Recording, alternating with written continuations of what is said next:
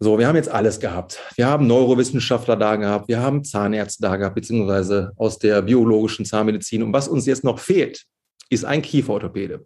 Und zum Glück habe ich da einen gefunden. Das ist der gute Philipp.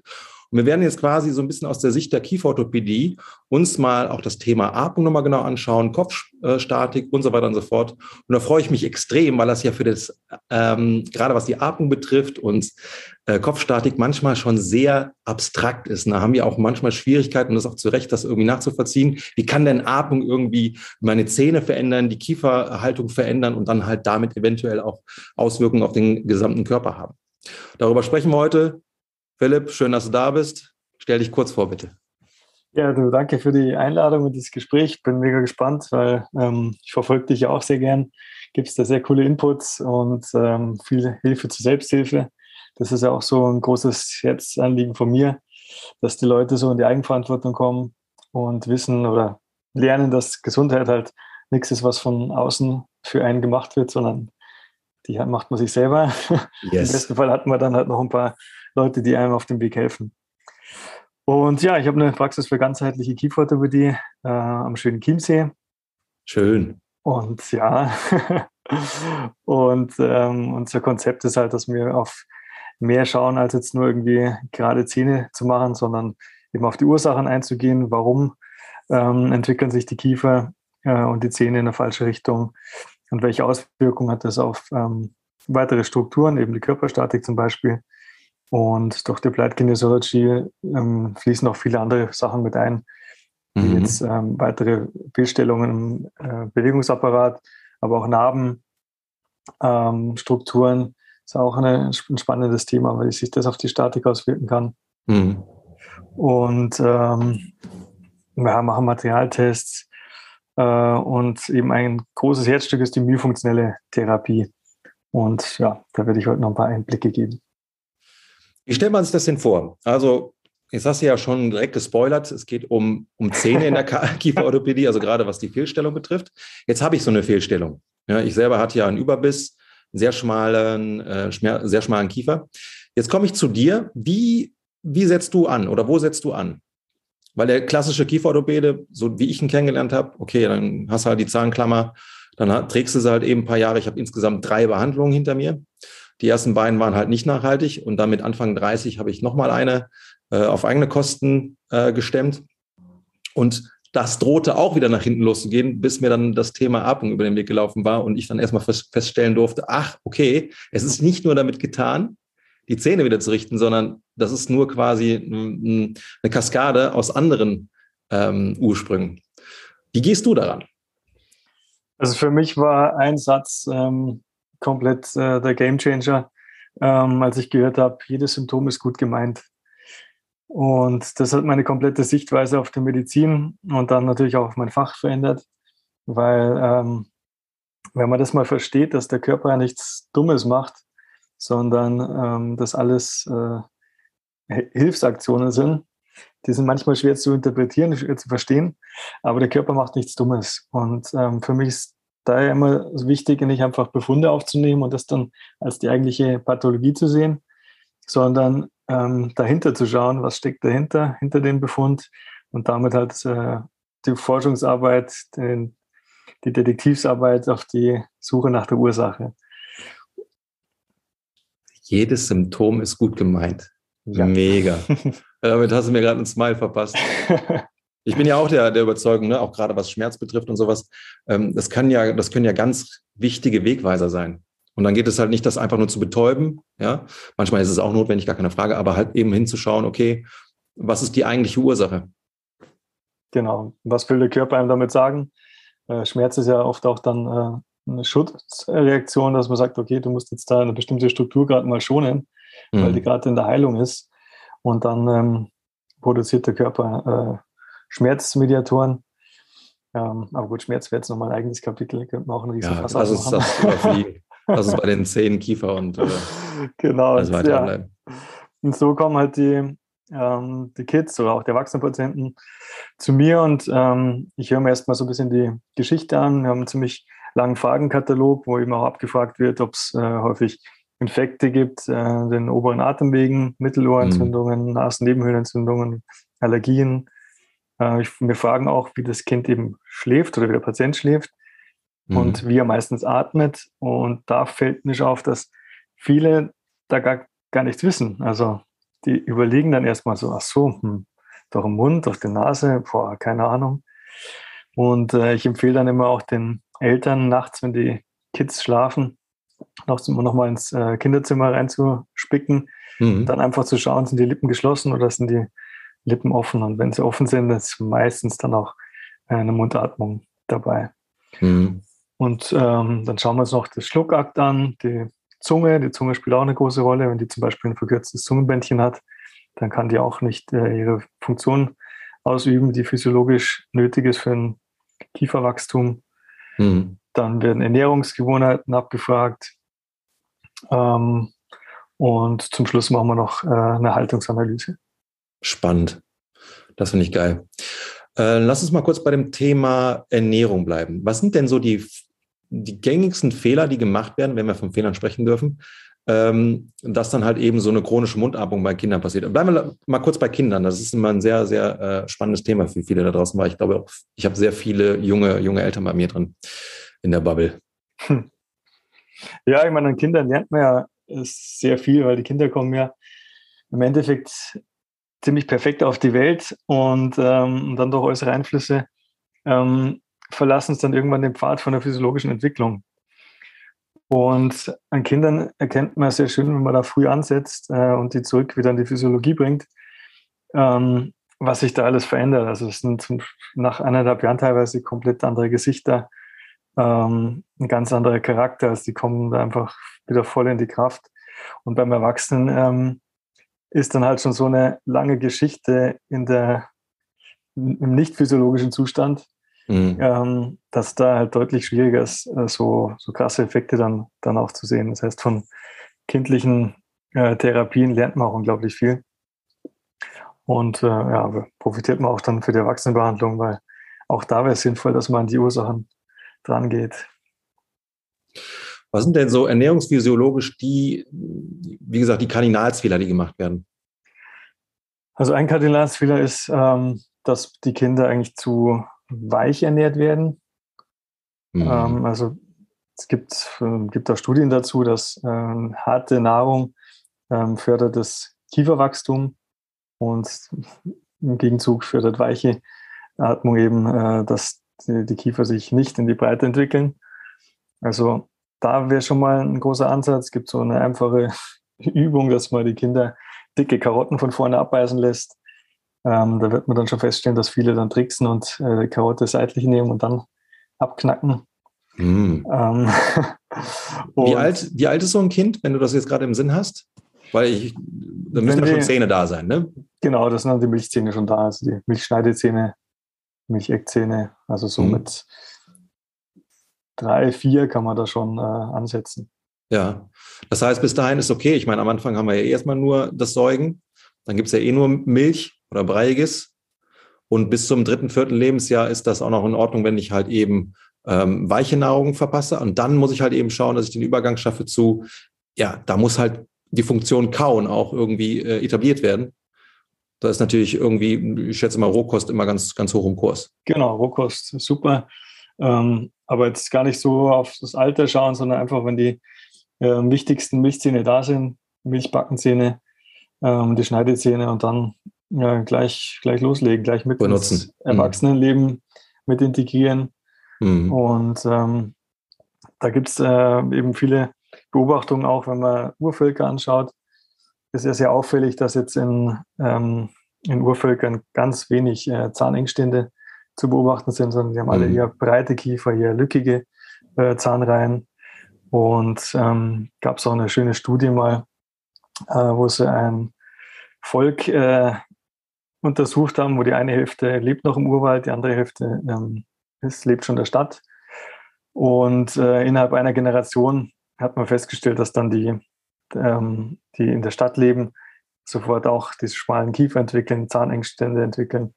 Das heißt, äh, diese Genetik, die jetzt über Jahrzehnte so hochgepusht wurde, und ich erlebe das auch tagtäglich in der Praxis, dass dann die Eltern sagen, ah ja, das hat er von mir, das ist von der Oma, vom Opa, vom Papa.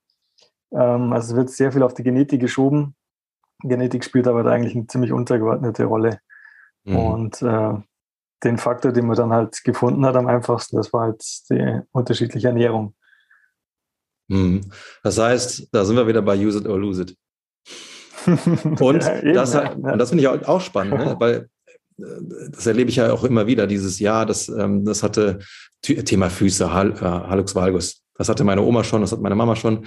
Das ist nicht die Genetik, die vererbt wird, sondern die, das Habit, die Kultur. Genau. Ja. ja. wenn ich genau das Gleiche mache wie meine Mama und meine Oma, ja, dann ändere, also dann, dann, dann habe ich die gleiche Anpassung.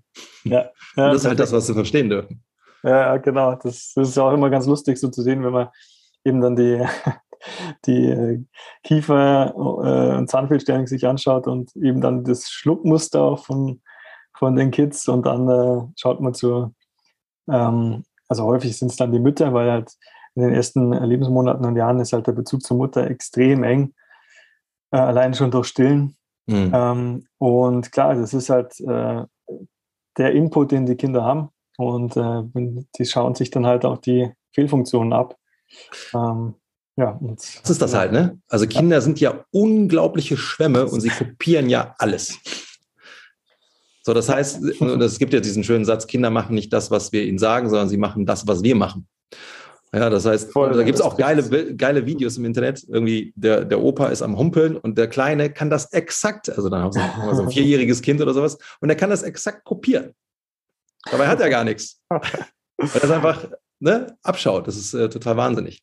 Ja, das, das ist auch in der Erziehung wichtig zu verstehen, ähm, dass die Kinder halt einfach ähm, nachahmen. Das sind, wir haben die sogenannten Spiegelneurone.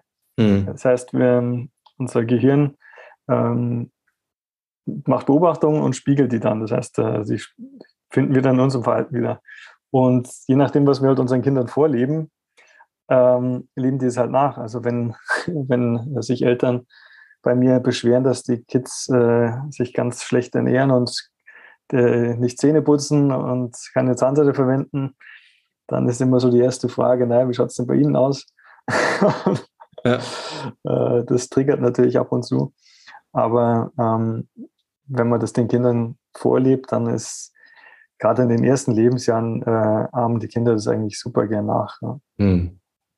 Das heißt, du coachst dann in dem Moment auch die Eltern. Oder du musst das machen, damit es quasi nachhaltig für die, äh, für die kleinen Patienten wird. Ja, das passiert oft ganz unbewusst. Also äh, ich meine, ich äh, mache das schon bewusst, aber ich rede im Prinzip mit den Kindern und merke aber ähm, im Augenwinkel, wie es bei den Eltern dann rattert. Mhm, mh. ähm, aber das ist gut. ja. Und also gerade wenn man so sagt, jetzt machen wir, schluck mal oder äh, leg mal die Zungenspitze äh, an den. Gaumen hinter die Schneidezähne, dann sehe ich immer, wie die Eltern im Hintergrund so mitmachen. Sehr geil. oder bei der Haltungsanalyse, dass dann auf einmal auch sich anders hinsetzen am Stuhl. Mhm. Das ist schon ganz spannend. Also auch die Erwachsenen haben noch diese Spiegelneurone. ich habe ähm, noch mal eine Frage zu dem, was du eben sagtest, mit dem Kinder mal mit den Schneidezähnen so eine Karotte zum Beispiel abbeißen lassen. Warum? Ähm, weil das äh, den Unterkiefer muss man da doch ein bisschen nach vorne schieben. Und ähm, das fördert schon mal das Unterkieferwachstum. Ah. Und die, die Kaumuskeln, also diese Schneidefunktion, ist, ist ganz entscheidend, ähm, dass, dass sich da auch Knochen bildet. Also Zähne äh, oder Knochen entsteht ja immer durch äh, Zug. Jetzt könnte man sagen, ja, wie, aber wenn ich jetzt äh, mit den Zähnen beiße, dann entsteht der Druck.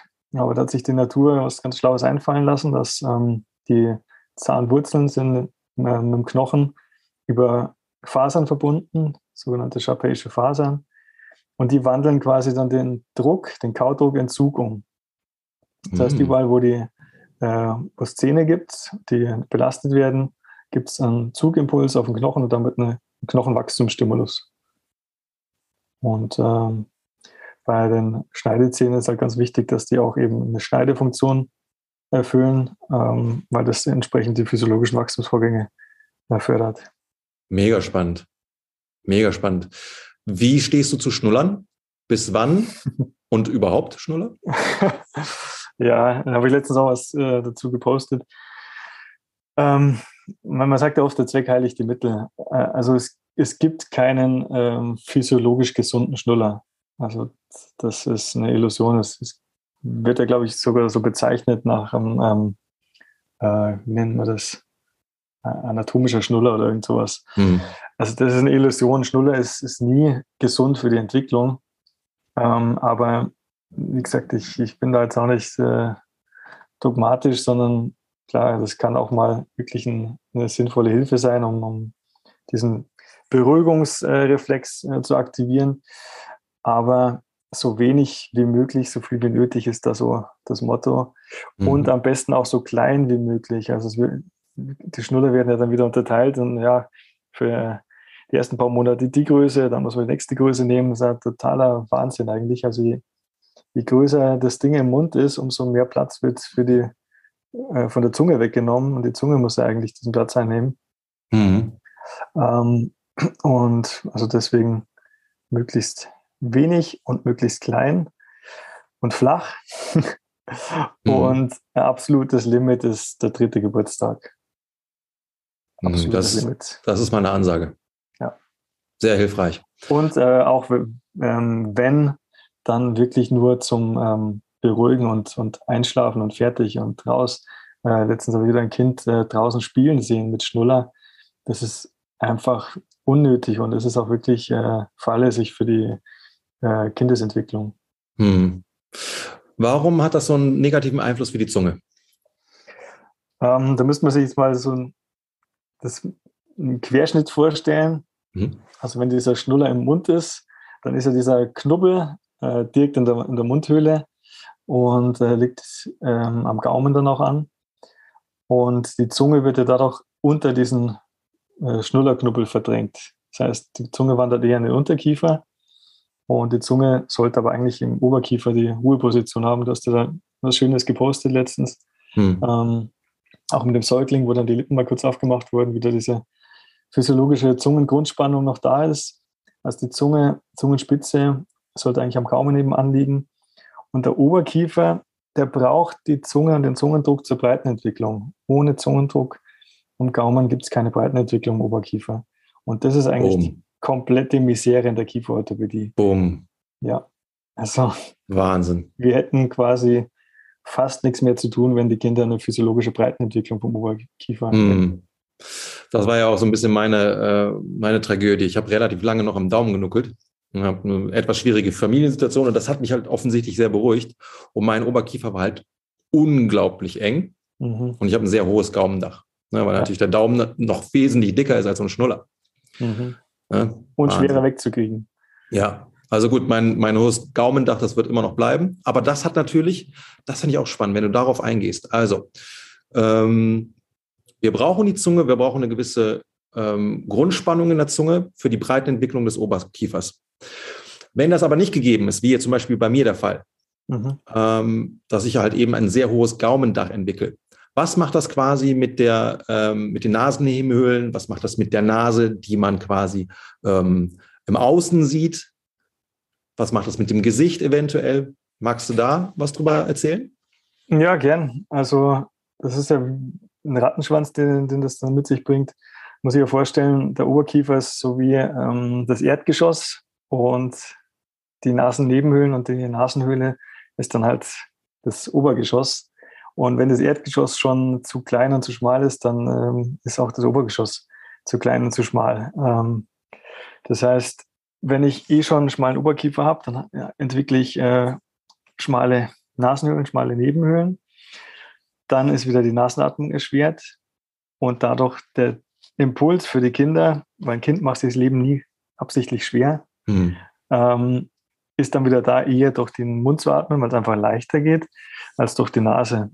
Und äh, für die Entwicklung der, der ähm, Kieferhöhlen und Nasenhöhle ist es so, dass, ähm, dass das Luftdruck braucht. Ich habe vorher gesagt, äh, Knochen entsteht auf Zug mhm.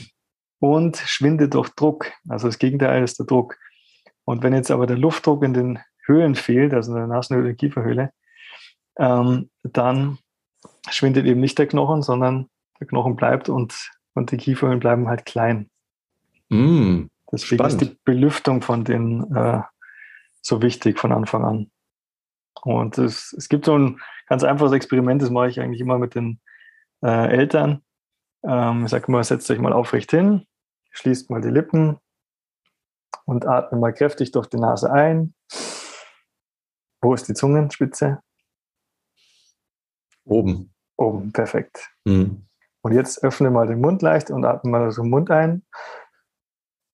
Wo ja, ist die Zunge? Off offensichtlich liegt im Unterkiefer. genau, also es fällt reflexartig nach unten.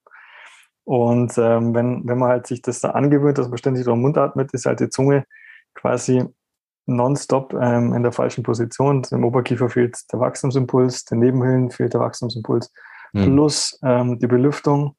Und dann sind wir mitten im Teufelskreis. Und da ist eben so wichtig, dann früh anzusetzen. Also bei dir wäre es zum Beispiel sinnvoll gewesen, man hätte ähm, neben äh, Lippenschlusstraining und Nasenatmungsübungen äh, den Oberkiefer geweitet. Ähm, und da gibt es auch schöne Studien dazu, ganz viele. Das ist eine sogenannte Gaumenharterweiterung, die ähm, die Nasenhöhle und die Belüftung verbessert. Und das sind wirklich Soforteffekte. Das hast du innerhalb von ein, zwei Wochen. Mhm. Die Kinder berichten es auch ganz oft, dass auf einmal so, ah, endlich kann ich durch die Nase schnaufen. Und das macht halt eben auch das, was du eben gesagt hast, es verändert Wesen. Ja. Weil ich habe ja auch dann die Möglichkeit, ganz anders, ich sage jetzt mal, mein, äh, mein vegetatives Nervensystem zu bewirtschaften. Perfekt, ja. Also, ja geil. Ähm, auch Parasympathikus und Sympathikus. Ja, exakt. Äh, ist, ist irre, ja, wie das äh, getriggert wird. Also Mundatmung, das weißt du ja auch. Ähm, lässt ja das System gar nicht wirklich äh, zur Ruhe kommen. Also äh, Mundatmer sind ja morgens immer viel Kenne ich noch, ja. weniger ausgeschlafen, haben so einen müden Blick. Also man kann in den Gesichtern eigentlich oft schon so eine Blickdiagnose von Mundatmern machen. Mhm. Ähm, sind halt oft, haben oft Konzentrationsstörungen. Ist ja auch so, dass die Kinder dann oft äh, ähm, Förderprogramme kriegen von der Schule und, und die Leistung ist schlecht und dann wird da nochmal eins oben drauf gehauen und am Ende muss man sagen, äh, ist einfach ein Atemproblem. Hm, das um, ist so ähm, wahnsinnig, ne? Ja. Das ist so wahnsinnig, was da für ein Rattenschwanz dran hängt. Und man kann es eigentlich gerade in, in Kinderjahren relativ leicht beheben. Ja. Also ich erinnere mich noch an meine ersten Zahnspangen, da war ich irgendwie fünf oder sechs, da wurde halt eben auch mit diesem, ähm, das, du kennst diese Zahnspangen noch, ich weiß nicht, ob die heute noch so aktiv sind, da musst du halt immer so an so einem Rädchen drehen, dann wurde dann quasi deine Backenzähne immer weiter auseinandergedrückt. Ja, hast du richtig gesagt, aktive Platten nennt man das, ja. Ah, okay. Ja, und hätte man da nochmal die Nasenatmung äh, gefördert, ich glaube, dann wäre es bei einer auch geblieben, bei der kivd Behandlung. Ja, ja. Also und, wenn die Frühbehandlungen richtig gut gemacht sind, mit einer guten Mitarbeit, ähm, das ist Wahnsinn. Also die Kinder entwickeln sich so viel stärker. Das ist irre. Mhm. Was macht das mit dem, weil da will ich jetzt so ein bisschen hinpushen, wenn jetzt, jetzt hast du davon vom Erdgeschoss gesprochen und von der ersten Etage. Ja? wenn das Gaumendach jetzt sehr hoch ist, weil wir notorisch durch den Mund atmen, dann ist quasi in der ersten Etage nicht mehr viel Platz. Ähm, die, Na die Nasennebenhöhlen sind sehr, sehr eng, weil sie auch nicht mehr den Reiz bekommen von dem, von dem Druck. Was macht das denn mit der äußeren Nase? Verändert sich da auch was? Ja, ist die äußere Nase. Ähm, zum einen bleibt die tendenziell schmäler. Und was man bei den Mundatmern auch häufig erkennen kann, ja, man bei mir. ähm, ist, dass der, der Nasolabialwinkel, also das ist quasi der Winkel von der unteren Nasenkante zur Oberlippe. Ähm, der ist eher höher, also man sagt so ein bisschen so Steckdosennase. Mhm. Ähm, das ist auch so ein Zeichen für, die, für den Mundatmer. Und ähm, zum Beispiel durch die Gaumenharterweiterung äh, hat man innerhalb von ein paar Tagen, da sieht man auch diese breiten Nachentwicklung von der Nase. Man kann die Gaumenharterweiterung chirurgisch unterstützt auch noch bei Erwachsenen machen.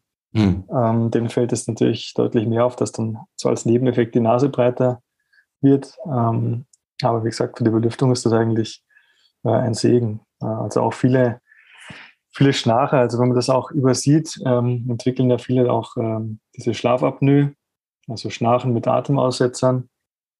Ähm, haben eben auch die Kinder dann schon oft äh, mit Mundatmung. Und ja, die, die, die haben dann im Erwachsenenalter dieses diese CPAP-Geräte, äh, also die, mm. diese lauten Maschinen dann im Schlafzimmer stehen. Also da sieht man halt, was alles dann für Folgen kommen können, ähm, weil einfach nicht an der Ursache mhm. äh, rechtzeitig gearbeitet wird. Und, und ich selber ja war auch lange Mundatmer und ich habe äh, hab das mit Übungen, ähm, mit über 30 und mit Ernährungsumstellung äh, noch äh, umgeschult. Also ist auch nie zu spät, um Gottes Willen. Ja. Je früher, umso besser, aber es ist nie zu spät. Ganz äh, wichtige Message. Es ist nie zu spät. Natürlich, gewisse Dinge lassen, lassen sich nicht mehr umkehren, wie jetzt zum Beispiel so ein hohes äh, Gaumendach oder halt eben ein schmales Gesicht. Obwohl doch, ähm, ja gut, ich werde jetzt niemals ein, ein, Gesicht bekommen, wie als wenn ich stets durch die Nase gearbeitet hätte. Aber ich glaube, da kann man trotzdem was machen. Ne? Oder das Gesicht wird sich trotzdem, ich sage jetzt mal, ummodellieren, wenn du quasi die Funktion auch am Kopf, also durch Atmung veränderst. Ja. Also Nehme ich jetzt mal an, ne? Ja, du siehst es schon allein an der Muskulatur um die Lippen rum und Kinnmuskulatur. Wenn du einen entspannten Lippenschluss hast, ähm, hast du hier keine Muskelaktivität. Wenn der Lippenschluss da nicht äh, entspannt ist, dann hast du dieses äh, Grieselige, oft so, so ein mhm. Orangenhautphänomen am, am Kinn. Ähm, und so eine, so eine Anstrengung siehst du dann im Untergesicht. Also da ändert sich schon noch ordentlich was im Gesichtsausdruck. Ja, das mhm. sehen wir immer schön bei den Vor- und Nachher-Fotos. Immer ganz spannend. Jetzt machst du auch Haltungsanalysen, hast du ja gesagt. Mhm. Was ist denn so das, worauf du achtest und was verändert sich durch deine holistische Kieferorthopädie an der Haltung? Hm, also bei der Haltung schauen wir speziell mal auf, ähm, auf die Schultern ähm, und auf die Kopfhaltung. Ähm, die Schultern, die sind teilweise äh, unterschiedlich hoch. Also da sagt man dann Schulterhochstand auf der linken Seite zum Beispiel. Mhm. Ähm, das deutet ja schon mal auf eine asymmetrische Muskelkette hin. Die wird häufig getriggert durch eine seitenungleiche Verzahnung. Ähm, mhm. Da schon mal als Tipp für alle Eltern, ähm, einfach mal die Kinder zubeißen lassen und dann die obere Mitte von den Schneidezähnen und die untere Mitte von den Schneidezähnen vergleichen, ob die übereinander liegen oder ob die untere Mitte abweicht auf einer Seite. Und dann haben die meistens auch, wenn die abweicht, äh, rechts ein anderes Verzahnungsmuster als links. Und die Muskelkette muss das dann ausgleichen. Und dann gibt es asymmetrische Muskelzüge und dann zieht es zum Beispiel eine Schulter hoch oder auch ein Kopf dann auf, auf die eine Seite runter. Das heißt, ich schaue dann nach einer schiefen Kopfhaltung, Schulterhochstand, ähm, dann Kopfhaltung von der Seite, also vom Profil. Und da sehen wir dann häufig zum Beispiel eine Anterior-Kopfhaltung, das heißt, der Kopf ist nach vorne ge gestreckt oder teilweise auch eine, im Nacken dann übergebeugt. Das ist auch ein Zeichen oft für die Mundatmung, weil die, ähm, der Rachen dadurch geweitet wird und mhm. die Kinder so noch besser Luft durch den Mund kriegen, was natürlich äh, wieder gut gemeint ist, aber auf lange Sicht äh, suboptimal für die weitere Entwicklung, weil dann sind ständig die ähm, Nackenmuskeln ähm, in äh, Anspannung und entsprechend gibt es dann ähm, Nackenverspannungen mhm. oder ja. Da sind wir bei Gravity. Genau. Die ist unbarmherzig immer am Ziehen. Was wiegt ja, so ein Kopf ja. zum Beispiel bei mir? Ich wiege 80 Kilo, bin 1,78 groß. Kannst du das so pauschal sagen? Also ein Gehirn wiegt ungefähr pauschal 1,4 Kilo, 1,3 bis 1,4 mhm. Kilo. Weiß nicht, was so ein Kopf wiegt. Ich schätze mal so 5 Kilo. Oder ist es schon zu viel? Ja, hätte ich jetzt auch so geschätzt, aber kann ich dir jetzt keine, keine fundierte Aussage machen. Dann lassen aber wir das einfach mal so stehen. Kommt, vielleicht kommt, haben wir kommt schon ein bisschen was zusammen. Ja. Vielleicht weiß das ja jemand. Und wenn du halt eben sowas beschreibst, ne, durch die veränderte Atemstrategie, habe ich eine, eine nach vorne geschobene Kopfposition. Mhm. Ja. Gravity ist immer am Start und so vier Kilo sind ja enorm, vor allen Dingen am höchsten Punkt des Körpers. Da ist ja richtig Hebel drauf. Und dann muss es ja, ja. zwangsläufig irgendwo ja Auswirkungen haben auf den Rest. Weil was versucht der Körper immer? Den Körperschwerpunkt irgendwie so gut wie es geht zu managen. Und wenn ich da oben halt eben schon so ein Ungleichgewicht habe nach vorne, dann habe ich natürlich irgendwo eine Kompensation. Ja, und je älter ich werde, desto höher ist die Wahrscheinlichkeit nach äh, oder in Richtung äh, Überkompensation, dann habe ich halt eben wieder mein, mein Wehwehchen, was natürlich gut gemeint ist. Ey, Manolo, guck mal dahin. Ja, ich bin auch mit einer sehr, na, was heißt sehr, aber ähm, immer sehr kyphotisch gewesen in der BWS. Aber auch kein Wunder, durch so eine mhm. chronische Mundatmung, immer stets nach vorne geschobener Kopf. Äh, das hat natürlich was mit dem Rest gemacht. Das merke ich halt heute auch immer noch im Training. Ich muss jetzt halt mit, mit fast äh, Mitte 40 halt immer noch so ein bisschen drauf achten. Mittlerweile ist es easy going. Ja, aber hätte ich das Problem nie gehabt, dann wäre ich vielleicht bei Olympia. I don't know. Nein, Spaß. ja, klar. Also ich, ich sage auch mal, der, der Mensch entwickelt erst dann Symptome oder Beschwerden, ähm, wenn er dekompensiert. Und die, die Kinder ähm, und die Jugendlichen, die kompensieren ja unglaublich viel und unglaublich lang. Ähm, deswegen, wir haben ja selten die, äh, die Patienten in dem Alter, die dann schon mit Beschwerden kommen. Also wenn die schon mit Beschwerden kommen, dann ist er wirklich ähm, Alarmstufe rot. Ähm, aber es geht ja darum, den Kindern möglichst äh, viel ähm, gutes Potenzial auf den Weg zu geben, weil die werden ihr Kompensationsvolumen noch für andere Dinge benötigen, ähm, als für solche banalen Geschichten. Und ja, wie du vorher gesagt hast, mit, mit der Kopfhaltung nach vorne, ähm, vielleicht machst du ja auch so, so Schwerpunktanalysen. Also wir machen dann so ein Lot vom äh, äußeren Gehörgang äh, nach unten zum Boden und durch die Kopfhaltung nach vorne verschiebt sich halt der ganze Schwerpunkt nach vorne. Und das mache ich auch ganz gern mit den Eltern, so ein Experiment, wenn man sich mal gerade hinstellt und dann den Kopf nach vorne beugt, dann mal in die Zehen reinspürt und in die Fußsohle, was da passiert. Ähm, also das Fußgewölbe senkt sich dann ab, die Zehen spreizen sich und ich kriege einen Senk- und Spreizfuß, Plattfuß. Äh, und dann wird ja auch wieder kurzsichtig von unten behandelt. Oh, da ist ein Senk- und Spreizfuß, ja, dann machen wir schnell Einlagen und dann stabilisieren wir den Patienten in seiner Fehlhaltung. Mhm. Ähm, nichts gegen Einlagen, da, da gibt es auch äh, Indikationen dazu. Aber ähm, man sollte sich immer das ganze System anschauen und überlegen, wo ging die Kette eigentlich los.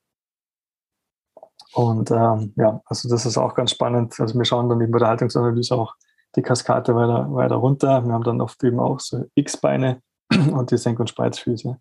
Das ist mhm. auch noch eine weitere Folge. Ja, und wenn man die gut einstellt, die Kids, äh, dann sind die Haltungsfotos entsprechend da, äh, hinterher deutlich anders. Und auch ein großes, äh, wie sagt man dann, also ein Herzensanliegen, weil ich das wirklich viel beobachte. Kinder, die im Turnverein sind, ähm, die haben eine so viel bessere Haltung. Es ist unglaublich. Also selbst wenn die ähm, eine Fehlfunktion im, im Kieferbereich haben, äh, kompensieren die das noch, noch mal viel, viel besser. Mm, mm. Man einfach, weil es, da geht es ums Bewusstsein, ja. Mm. Denen ist die Körperhaltung halt bewusst. Mm, das ist richtig. Mm, spannend. Gibst du denn ähm, auch Übungen auf dem Weg? Also Übungen im Sinne von, weiß nicht, irgendwelche äh, Posen einnehmen, irgendwelche Mobility-Übungen oder sowas dergleichen? Oder sind dann diese veränderten ähm, Haltungen nur das Resultat der kieferorthopädischen Behandlung und halt eben ähm, Umstellung der Atmung und so weiter und so fort? Ähm, mal so, mal so. Also wir geben äh, Übungen mit. Ähm, ich habe vorhin mal kurz angesprochen, diese biofunktionelle Therapie. Das sind im Prinzip so Silikonspangen, schaut aus wie so ein Boxschutz. Und da gibt es ähm, dann Apps dazu, oder ein Übungsheft mit ganz vielen tollen Übungen, auch sehr kindergerecht gemacht mit so Comics. Und da gibt es zum Beispiel ähm, Luftanhaltübungen mit, mit Schrittübungen, äh, also wie viele Schritte schaffst du, ohne dass du wieder einatmen musst. Ähm, Zungenposition wird trainiert, die Kopfhaltung wird trainiert. Äh, also einfach, da geht es schon mal viel um Bewusstmachung ähm, von, ja, von seinem System, also sich, sich selber mal so kennenzulernen. Ähm, und wir beobachten viel Spontanheilung durch die, durch äh, das wieder ins physiologische Gleichgewicht bringen von den Kiefern. Also ich sage immer, ich will ja nichts wegtherapieren. Ich bin kein, kein Mensch, der sagt bei den Kindern, das und das ist ein Fehler, sondern da haben wir den, den Pfad der physiologischen Entwicklung ähm, abgewichen. Jetzt schauen wir, dass wir wieder draufkommen. Das heißt, wir bringen dann den Kiefer wieder in die Wachstumsstufe, die jetzt für das Alter physiologisch wäre. Und da gleichen sich dann viele Sachen schon wieder aus. Also man sagt ja, Form follows Function. Mhm. Ähm, aber wenn, wenn ich dann schon mal eben die Form optimiere für die Kinder, dann verbessert sich oft spontan die Funktion, aber halt Geil. nicht immer. Ja. Geil. Hm. Krieg Gänsehaut. Spontanheilung. Und das ist auch das, was du ganz am Anfang gesagt hast. Der Körper ist ja nicht blöd. Im Gegenteil. Ja. Und wenn du ihm gewisse, ich sage jetzt mal, ähm, ähm, Vitamine gibst, äh, Vitamine im Sinne von Bewegungsvitamine oder halt eben, dass du versuchst, die physiologische ähm, Disposition einigermaßen wieder auszugleichen, dann macht er da schon den Rest. Ja, der Körper ist unglaublich dankbar, auch wenn du ja. dich mal um ihn kümmerst. Geil. Saugt das auch auf wie ein Schwamm, der Körper. Ja. Aber Bewusstsein ist, spielt eine ganz, ganz große Rolle. Das beobachte ich schon ähm, bei so Kindern, die, die in ihrem ähm, Freizeitleben so eingespannt sind, vom Geigenunterricht über äh, Reiten und da und dort. Die sind nur bei Terminen. Mhm. Äh, und da fehlt es dann oft bei einer Körperwahrnehmung, ähm, wo man sagt, die hat keine fünf Minuten Zeit, um Atemübungen zu machen. Mhm. Also ich sage immer so, die Atmung äh, ist eigentlich so das Minimum, was, was man als Kind lernen sollte, bevor man irgendwie einen Handstandüberschlag lernt. Ähm, ich gehe mal ganz kurz die Fragen, die ich auf Instagram gestellt habe, durch. Da war nämlich auch sowas wie, ähm, kann man Kindern zu früh Zahnspangen geben oder verpassen? Muss ich mal kurz reingucken, wie die Frage konkret war. Aber vielleicht hast du schon eine pauschale Antwort. Puh, äh, also ich beobachte eher das, das andere Problem, dass die Kinder viel zu spät geschickt werden. Ähm, und ähm, wir erzählen das ja auch viele Mütter so, ja, aber unser Zahnarzt hat immer gesagt, nee, nee, warten, bis die bleibenden Zähne da sind. Also man muss ja auch mal klar feststellen, es gibt ja eigentlich keine Zahnfehlstellung, die, die jetzt pathologisch ist ähm, oder die das Problem sind, sondern es gibt ja eigentlich immer nur eine Kieferfehlentwicklung. Und schiefe Zähne, die da rauskommen, mm. ähm, sind ja bloß die Folge von der Kieferfehlentwicklung. Mm. Und die Kiefer entwickeln sich ja sehr, sehr früh. Und deswegen äh, bin ich ein großer Verfechter von Frühbehandlungen. Ja. Ähm, da gibt es eben die Möglichkeit zwischen drei und sechs Jahren, dass man mit ganz einfachen Silikontrainern, äh, also so Silikonspangen, ähm, Übungen macht und die Kinder bauen sich quasi selber ihr System wieder um. Mhm. Ähm, und ab sechs, sieben, acht, neun gibt es die sogenannten klassischen Frühbehandlungen. Da machst du eben diese Spangen, die du kennst, so Klammerzahnspangen mit einer Dehnschraube oder auch eine Gaumenharterweiterung. Bionator ist eine super tolle Spange, ist uralt schon, gibt es schon seit den 50 Bionator? Jahren. Bionator, ja. Mhm. Ähm, weil der im Prinzip genau das macht, dass er den Kiefer in eine physiologische Position bringt, die Zunge triggert, dass er nach oben geht, den, den Lippenschluss ähm, stimuliert und die Wangen, den Wangendruck abhält. Mhm. Weil die Zahn- und Kieferentwicklung ist im Prinzip spielbar aus dem Wangendruck von der Seite, dem Lippendruck von vorne und dem Zungendruck von innen. Mhm. Wenn die im Gleichgewicht sind, dann, dann hast du keine Fehlstellungen. Das heißt, das modelliert quasi die Kiefer, Oberkiefer und Unterkiefer. Genau. Also Diese Druckverhältnisse, die du gerade beschrieben hast. Genau, die modellieren spannend. unseren Kiefer, ja. Sehr spannend. Von Damit dem her, also Tipp ist, früh selbstständig ja. zum Kieferorthopäden zu gehen ähm, und eventuell auch nach Kieferorthopäden zu schauen, die eine myofunktionelle Therapie anbieten, weil die haben dann eher einen Blick für solche frühen Entwicklungen. Das Kassensystem ist dann manchmal nicht ganz so gut aufgestellt, ähm, was jetzt die Erstattung angeht von frühen Behandlungen. Leider. Mhm. Ja. Damit hast du auch schon eine Frage beantwortet. Warten bis zur Pubertät? Nein. Nein. ähm, also es gibt Fehlstellungen, da, kann, da macht Sinn oder die kommen erst zu einem späteren Zeitpunkt, zum Beispiel so verlagerte Zähne. Ja, da ähm, oder Nichtanlagen, wenn manche Zähne nicht angelegt sind, da macht mhm. es dann Sinn oder kann Sinn machen, äh, abzuwarten. Jetzt habe ich hier eine sehr pauschale Frage. Was kann ein Patient mit Beschwerden tun? Wo ansetzen? Äh, wo gute Hilfe finden? Also eigentlich haben wir das eben schon mit beschrieben, mit der, guck dir mal die Atmung an. Und dann wahrscheinlich einfach mal dich aufsuchen.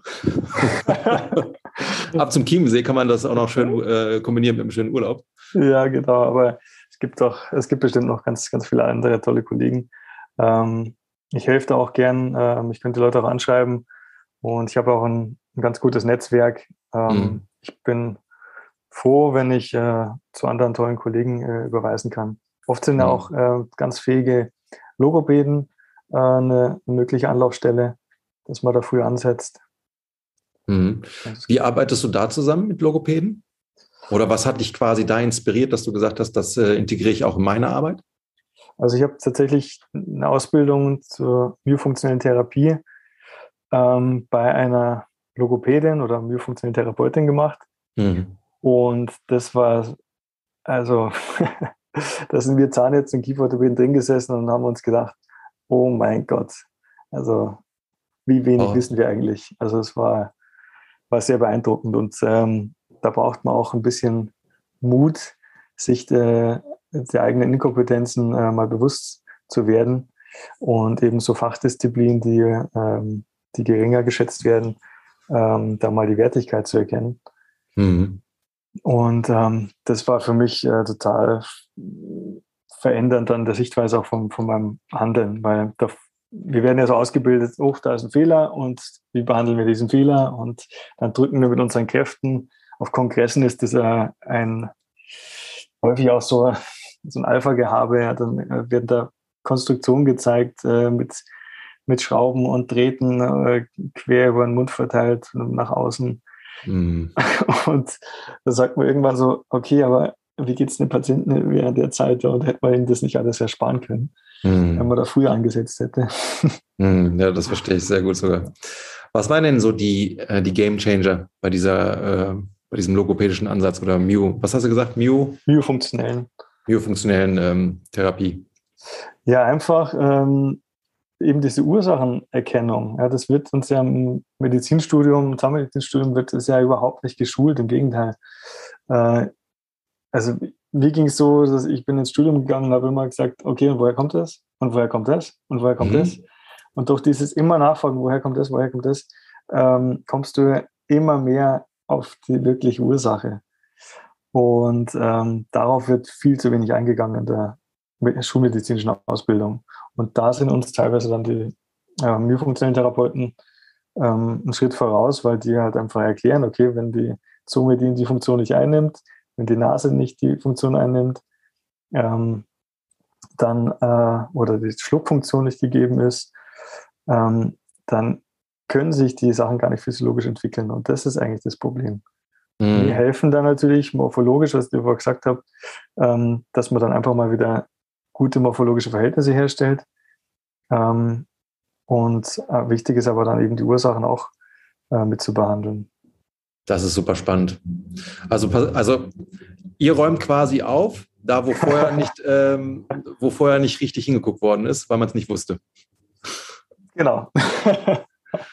Oh, spannend. Also meine Mission, meine Mission ist gefühlt so, äh, ich will mich maximal ersetzbar machen, ehrlich gesagt. Ja, ja. das Boah, ist das eigentlich ist das, was ich mir für die Kinder wünsche. Ja. Und ja. äh, ich glaube, davor scheuen sich auch ähm, viele, ähm, viele Ärzte, die haben dann schlechtes Gewissen, wenn sie irgendwie nicht, äh, nicht therapieren können. Aber ich freue mich über jedes Kind, das zu mir zur Beratung kommt, mit schönen breiten Kiefern, mit bisschen mhm. Zahnlücken, ähm, mit einem guten Biss und einer guten, guten Nasenatmung. Das, ist, äh, das sind die schönsten Beratungen. Ich kriege wieder Gänsehaut. Wirklich. Wie sieht es denn unter den Kollegen aus? Also, ich meine, du hörst es ja immer wieder. Dann egal, ob es jetzt der Kieferorthopäde ist oder der, der Orthopäde, es wird halt immer so schnell abgearbeitet und die, die meisten Patienten fühlen sich halt nicht ernst genommen. Und ich weiß halt eben auch in der Zahnmedizin ist es auch so, das ist noch so ein bisschen oldschool. Ähm, und wenn dann quasi New, äh, New School kommt, ja, so biologische Zahnmedizin, dann werde ich erstmal schief angeguckt. Und du bist ja jetzt mit deinem Ansatz auch schon wesentlich weiter. Du bist eigentlich schon bis zum Ursprung äh, vorgedrungen. Wie wirst du denn quasi von den äh, Kollegen da betrachtet? Sagen die, oh, Chapeau, ähm, geil, da sollte ich auch mal hingucken? Oder sind die so ein bisschen, ja, noch ähm, altbackend und sagen, nee, nee, das ist jetzt hier meine Berufung und äh, das wird genauso gemacht, wie ich es gelernt habe in äh, im Studium? Ja, man erlebt tatsächlich beides. Ähm, ich habe da auch so ein Schlüsselerlebnis gehabt, kurz vor, bevor ich mich niedergelassen habe, ähm, wo ich gemerkt habe, dass ich so überhaupt nicht mich traue anzuecken. Ich, hab, ich war dann angestellt und dann lernst du ja auch dich anzupassen, dem, mhm. dem System, in dem du halt angestellt bist. Und ähm, in der Zeit habe ich irgendwie total, total den Mut verloren, ähm, auch mal zu polarisieren. Und äh, ich habe dann ja, ein paar spannende Sachen so gemacht. Äh, ähm, mit, ja, mit Persönlichkeitsentwicklung und so weiter. Und habe da wieder die, die Lust entdeckt zu polarisieren, weil am Ende leben wir in der bipolaren Welt und es ist wichtig, dass man polarisiert. Und so ist es halt auch, wenn du ähm, ein bisschen andere Medizin machst. Äh, die einen finden das mega cool ähm, und sind dann deine Fans und die anderen ähm, sagen, was ist das für äh, Humbug? Ja? Und da muss man mit beiden umgehen können. Mhm. Aber ich habe mal einen schönen Spruch gehört von einem Marketingprofessor, der gesagt hat, kümmere dich um deine Fans und fertig. Ja. Punkt, ja. Weil du schaffst ja auch offensichtlich Resultate. Ja, genau. Und, so, und das ist ja das, was zählt. Das ist das am Ende, wer heilt, hat recht, heißt es immer so schön. Mhm. Und ähm, Bilder sagen mehr als tausend Worte. Also wir schicken dann auch ganz gerne eben die Anfangs- und Schlussfotos an die Kollegen. Und ja, von dem her hat sich das schon ganz gut etabliert jetzt hier. Und klar, am Anfang bist du halt so ein bisschen der Exot, aber ähm, man wird auch immer mutiger dann. also mhm. mein, mein äh, Konzept, das verändert sich auch ständig. Also ich bringe immer wieder neue Sachen mit rein. Ähm, aber wie du sagst, das ist auch ein bisschen eine Challenge dann, ähm, die, die Nachfrage und die, die Menge ähm, adäquat äh, zu versorgen. Also ich bin jetzt auch immer mehr abhängig von, von meinem Team und von meinen ärztlichen Kollegen, ähm, weil das kann natürlich keine One-Man-Show sein. Mhm. Und deswegen, äh, ja, finde ich auch jeden Kollegen toll, der, der da auch in die Richtung was, was macht. Ähm, ich habe überhaupt kein Konkurrenzdenken, sondern je mehr äh, Ärzte so ein bisschen in die Richtung auch was anbieten, weil das andere machen ja schon genug. Ähm, Eben, ja. Umso mehr Leuten kann auch geholfen werden. Und die Alternative ist ja das, was so wichtig ist, ja, dass die Leute Alternativen haben. Weil wenn das eine nicht funktioniert hat und macht aber jeder das Gleiche, dann gehen mir die Alternativen aus. Hm. Ich glaube, bei dieser rasanten Globalisierung wird das äh, immer mehr quasi überschwappen. Bin ich mir ziemlich sicher. Hm. Weil wir stehen ja noch am Anfang, so dieses Bewusstsein äh, von Atmung und was eigentlich da alles mit dranhängt. Ja, ich beschäftige mich halt eben auch mit Körperschwerpunkten, mit Gravity, mit, mit Haltung, mit Bewegung.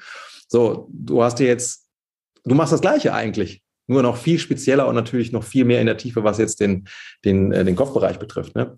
Aber das kommt jetzt alles immer mehr, so habe ich den Eindruck zumindest. In unserer Bubble, es gibt ja immer diese frühen Übernehmer und dann folgt irgendwann die breite Masse. Deswegen wird es ja. früher oder später sowieso kommen. Ja, also ich finde es auch super spannend, weil äh, du bist ja auch so interessiert dann eben in, in so verschiedene Richtungen. Und ich glaube, ähm, das macht so auch das, das ganzheitliche Denken dann so ein bisschen aus, dass, äh, dass du halt offen bleibst für andere Inputs und ähm, das Spannende ist ja, wenn du dich dann eben zum Beispiel mit deinem Fach so ein bisschen beschäftigst oder dann schaust du mal rüber zum Yoga ähm, oder zur Osteopathie ja. und auf einmal merkst du so, wie viele Schnittstellen es da gibt und wie am Ende dann oft eigentlich die gleiche Message dahinter steckt. Eben. Ähm, das ist sau cool, ja, aber es gibt halt einfach dann verschiedene Ansätze, wo jemand anpackt. Aber am Ende ähm, weiß man über die Ganzheitlichkeit eigentlich schon unglaublich viel. Mhm. Mhm, das stimmt. Wir brauchen halt noch mehr Schnittstellen. Ja, ja das war der größte Fehler in der, äh, Ausbildung eigentlich. Also allein die Zahnmedizin von der Humanmedizin zu trennen, ist mhm. totaler Unsinn. Ähm, das merke ich auch oft, dass so die Osteo, also die Ortho, na, sagen wir die Physiotherapeuten. Physiotherapeuten kennen sich oft unglaublich gut aus, so bis zum Hals. äh, und da bei der Schnittstelle Kiefergelenke so, ah, Kiefer, hm. ähm, und die bei uns Zahnärzten oder Zahnmediziner ist so, wir kennen uns hier super gut aus, aber kurz mm. vorm Kiefergelenk so, äh, Kiefergelenk. Hm. Mm. Und das ist hier eigentlich die wichtigste Schnittstelle. Und äh, da kann ich nur jeden einladen, ähm, sich mal die Schnittstelle anzuschauen. Und das ist mhm. Kiefergelenk und da wiederum ähm, eben auch Funktionsstörungen wie Atmung und Enthaltung super wichtig, was du sagst. Ich habe einen sehr guten Freund, das ist ein Schulfreund von mir, der ist mittlerweile Mundkiefer-Gesichtschirurg. Hm. Der hat äh, Allgemeinmedizin studiert, Zahnmedizin und dann halt nochmal sieben Jahre Fachausbildung äh, in der Chirurgie. Das ist ein Meister seines Faches, aber er hat keine hm. Ahnung vom Körper, das sagt er auch selber. aber er kann ja halt alles im Gesicht umbauen, was, was, äh, was machbar ist. Ja, ja, ja, ist krass. Ich habe äh, während meiner, während dem Studium habe ich da als OP-Assistent ähm, drei Jahre gearbeitet äh, in dem Studium. Und also Kieferchirurgie ist ein krasses Fach. Also es ist wirklich ähm, Künstler, so, also Kunsthandwerker. Ist krass, was die da ähm, ja, für, für Werke vollbringen. Ähm, ist natürlich wieder ein ganz anderer Ansatz. Also mhm. wenn du da halt landest, dann ähm, ist klar, dass ich, äh, dass du dir dann als äh, als Chirurg nicht mehr so viel Gedanken machst, ja, wie kam es jetzt dazu, was könnte man da mhm. kausal machen, sondern er ist als Kind dann oft schon in den Brunnen gefallen. Ja. Ähm, aber eben auch wichtig, dass, dass, ähm, dass da solche, solche tollen ähm, Handwerker gibt. Ja. Hm. Hm. Eine Frage habe ich noch aus dem persönlichen Interesse. Was hältst du von Invisalign? Das sind diese unsichtbaren Plastikschienen, die ja auch äh, so eine Art äh, ja, Alternative sind zu der klassischen ähm, Spangenwelt da draußen. Also ich pflege diesen Spruch, ähm, die Menschen urteilen am schnellsten über Dinge, von denen sie am wenigsten wissen. Und da packe ich mich ganz gerne an der eigenen Nase, weil ich hatte, ähm, ich habe zwar in vielen Praxen gearbeitet, aber äh, in keiner mit äh, Invisalign, also mit mhm. Überbegriff ist Aligner, also alles, was so Schienen, Zahnkulturschienen sind, nennt man Aligner. Und Invisalign ist halt so der Marktführer. Ähm, und habe dann schnell darüber geurteilt, war, das ist nichts, äh, da kann man keine gescheite Zahnbewegung machen und so weiter. Aber ich wusste es eigentlich gar nicht. Und ich habe mich viel damit jetzt auseinandergesetzt, äh, die letzten ähm, sechs, sieben Jahre. Und äh, ich liebe es mittlerweile. Äh, man kann da unglaublich viel, viel machen. Man kann sehr gut prognostizieren. Man kann im Prinzip virtuell den Fall durchspielen, verschiedene mhm. Strategien durchspielen. Ähm, und hat eine viel bessere Prognostizierbarkeit für die, für die Behandlung. Man kann auch ähm, viel gezieltere Zahnbewegungen machen. Also steht der festen Spange jetzt für so eine Feinjustierung nichts mehr nach. Mhm. Ähm, aber am Ende entscheidet eben der Therapeut, äh, was das Ding kann. Und mhm. da fehlt auch ganz schön Bewusstsein. Es wird auch äh, selbst verschuldet, auch durch die, äh, durch die Werbekampagnen, weil es wird den Leuten ja so suggeriert, ich bestelle mir eine Schiene oder ich kaufe mir jetzt eine Schiene oder Schienen. Mhm. Aber die Schienen selber ähm, hat überhaupt keine Aussagekraft, sondern du als Behandler, du programmierst die ganze Behandlung und auf die Programmierung hin werden die Schienen hergestellt. Mhm. Das heißt, wenn du halt mit, mit dem System vertraut bist und weißt, was es kann, was es nicht kann, ähm, dann kannst du super tolle Sachen machen. Wenn du nicht weißt, was du tust, dann äh, kannst du auch ziemlich viel Mist damit bauen. Und mhm. es ist viel Mist auf dem Markt. Ja. Mhm. Sehr spannend. Ähm, ich muss mich outen. Die letzte kieferorthopädische Behandlung war halt eben Invisalign und das hat echt gut funktioniert. Äh, und ich habe mich immer gefragt, wie können so blöde Plastikschienen das äh, bewerkstelligen? Und äh, vielleicht kennst du die Dr. Anne Karl, das ist ja die Zahnärztin aus Köln. Ja. Die sagte halt, es braucht auch nicht viel Druck, um Zähne zu verschieben. Ja, irgendwie, sie hat von Gramm gesprochen. Es ging darum, dass die Zunge in der Lage ist, auch die Frontzähne, ne, da sind wir wieder bei der Mundatmung, auch richtig nach vorne zu schieben. Da reichten die, also das, das reicht schon wenige Gramm. Ja. Und das okay. war dann quasi für mich dann auch die Bestätigung, ah, okay, dann hat auch so eine sehr dünne Plastikschiene das Vermögen. Natürlich sind es dann in Summe die Plastikschienen, die dann halt immer so ähm, dich dann mehr in diese morphologische Grundposition oder Endposition reinbringen. Ne? Das ja. glaube ich, irgendwie, äh, auch, ich weiß ich gar nicht mehr, 30 Schienen oben, 25 unten oder irgendwie sowas. Mhm. Und ja. jeder mal für zwei Wochen getragen. Cool. Ja, also da hat man auch viel, viel gelernt schon äh, aus den letzten Jahrzehnten. Früher hat man geglaubt, äh, je höher die Kräfte, umso schneller die Behandlung. Ähm, und da ist sogar das Gegenteil aufgetreten. Wenn du zu viel Kraft aufwendest, äh, machen die Zähne als Schutzreaktion, ähm, bilden sie so einen Schutzwall und zementieren im Prinzip den Zahn ein und dann geht gar nichts mehr. Mhm. Dann musst du sogar wieder ein paar äh, Tage oder Wochen abwarten, bis du den Zahn wieder bewegen kannst. Und heute wissen wir, dass wir mit ganz, ganz sanften Kräften arbeiten Mhm. Und am Ende des Tages, ähm, wie du es gerade gesagt hast, mit der Zunge oder wie ich vorher schon erwähnt habe, mit Wange, Lippendruck, ähm, es gibt keine Zahnspange, kein Kieferorthopäden, der so stark ist wie dein muskuläres System. Mhm. Schön gesagt. Das, Schön das gesagt. bestimmt ja. am Ende des Tages äh, die Langfristigkeit von deinem Ergebnis. Ja. Weil du auch gefragt hast nach der Nachhaltigkeit. Ne? Ja. Boah, Philipp, richtig spannende Folge würde ich sagen. Also wer jetzt nicht bis zum Schluss hier äh, äh, drangeblieben ist, äh, mit dem stimmt was nicht. hat einen wichtigen Termin. Nee, wirklich sehr, sehr spannend, sehr bereichernd. Du hast da sehr viel, ähm, also man hat das bestimmt auch gemerkt, wie neugierig ich da war. Deswegen auch da, ich glaube, du bist einer der wenigen, der die meisten Fragen von mir gestellt bekommen hat. Krass. Und sehr geil, wie du da äh, wie souverän du da warst. Oder ja, bist. ich mag das auch voll gern, wenn, wenn Leute so interessiert sind und gerade auch so aus anderen äh, Bereichen eigentlich kommen. Das ist für mich auch immer mega bereichernd. bereichernd. Also ich unterhalte mich super gern mit, mit Osteopathen und mit Q-Therapeuten. Ich finde das super spannend. Also wir können da so viel voneinander lernen. Ähm, ja. Bin ich voll bei dir. Danke auch für die Möglichkeit. Ja, gerne. Ich, also am Ende des Tages, dadurch, dass ich halt eben so viel Malesse mit diesem Thema hatte. Ist es mir halt eben wichtig, da so ein bisschen äh, ja, aufzuklären, damit ganz viele Menschen, du hast es ja eben selber gesagt, du wünschst halt dir, dass die meisten oder alle Kinder im besten Fall eben breite äh, Kiefer haben, ähm, Nasen atmen und so, weil am Ende des Tages hat das einfach nur positive Kaskaden im Erwachsenenalter. Und uns spart halt Milliarden wahrscheinlich ähm, ein im, im Gesundheitssystem. Ja, also gibt es ja auch viele, könnten wir jetzt wahrscheinlich nochmal einen riesen Fass aufmachen, allein an äh, möglichen Krankheitsbildern durch, äh, durch eine Mundatmung. Ja, da, ähm, es gibt ja reine äh, Atemtechniken, äh, mit denen man Asthma zum Beispiel behandeln kann. Mhm. Ähm, mhm. Oder auch bei ADHS kann das eine Rolle spielen, bei Angststörungen kann das eine Rolle spielen. Ähm, ja, aber da müssten wir fast nochmal eine Fortsetzung machen. wir können, jetzt bin ich mal richtig provokant, ähm, damit die Welt verändern, weil wir die Menschen eine bessere Grundlage geben für ihren, für ihren Gemütszustand. Vielleicht können wir sogar Kriege verhindern. Jetzt bin ich mal richtig forsch. Aber stell dir vor, wir sind alle immer nur im sympathischen Modus, sind alle nur am Ballern. Natürlich hat das ja Konfliktpotenzial. Ne? Ja, Aber wenn du ja. quasi über so einen Weg auch schaffst, quasi dich vegetativ wieder einzumitten, äh, ja, das verändert, verändert doch die, die, dein Verhalten in der Welt. Klar, ja. ja also, also, jetzt ist natürlich. Definitiv, ja, es wird, wird viel mehr Ruhe reinbringen. Ich meine, ja.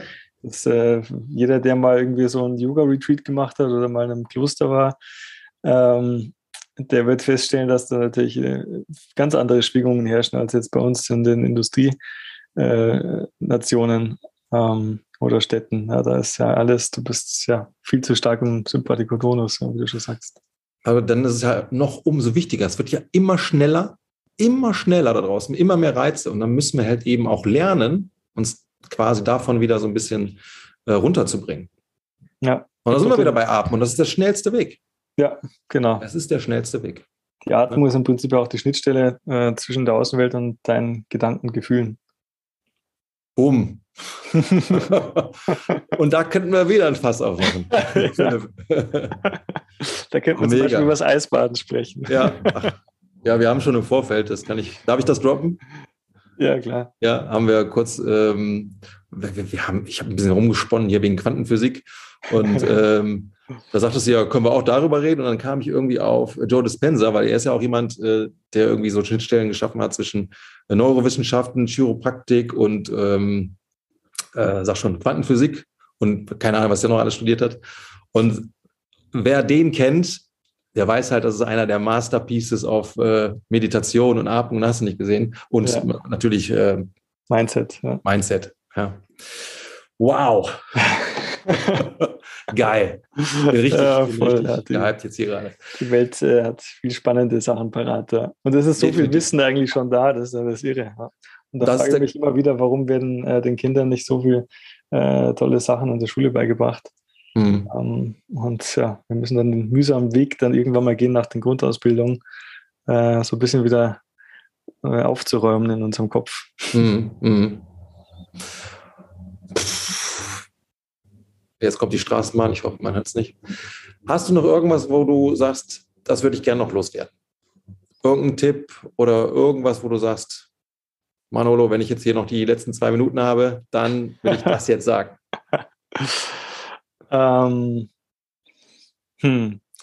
Also als Tipp für die Eltern, ähm, die Kinder entfalten lassen, ähm, die Kinder wahrnehmen, ähm, bewusst wahrnehmen, ähm, selbst viel, äh, viel lesen, also viel äh, selbst nachrecherchieren, nicht, nicht so viel glauben, mhm. sondern eher sich Wissen aneignen.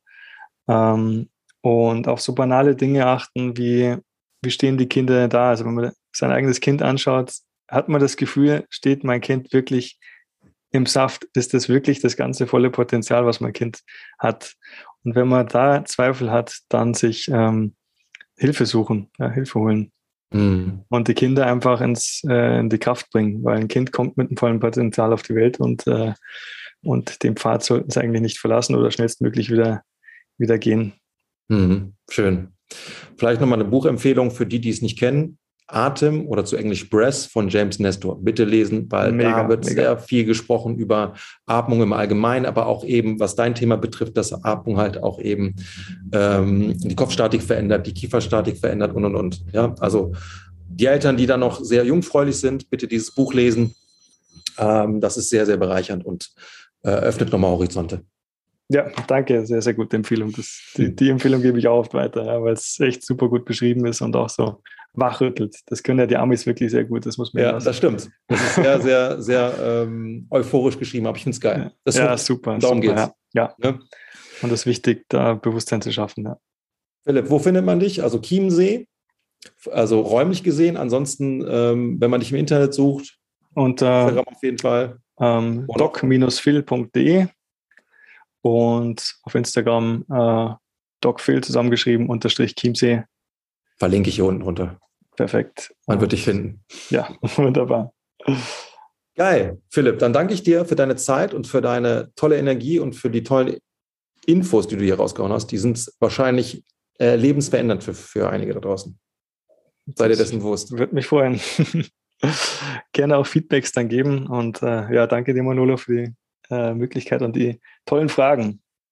Sehr gerne. Dann habt noch einen schönen Abend und ihr da draußen auch. Ciao. Ciao.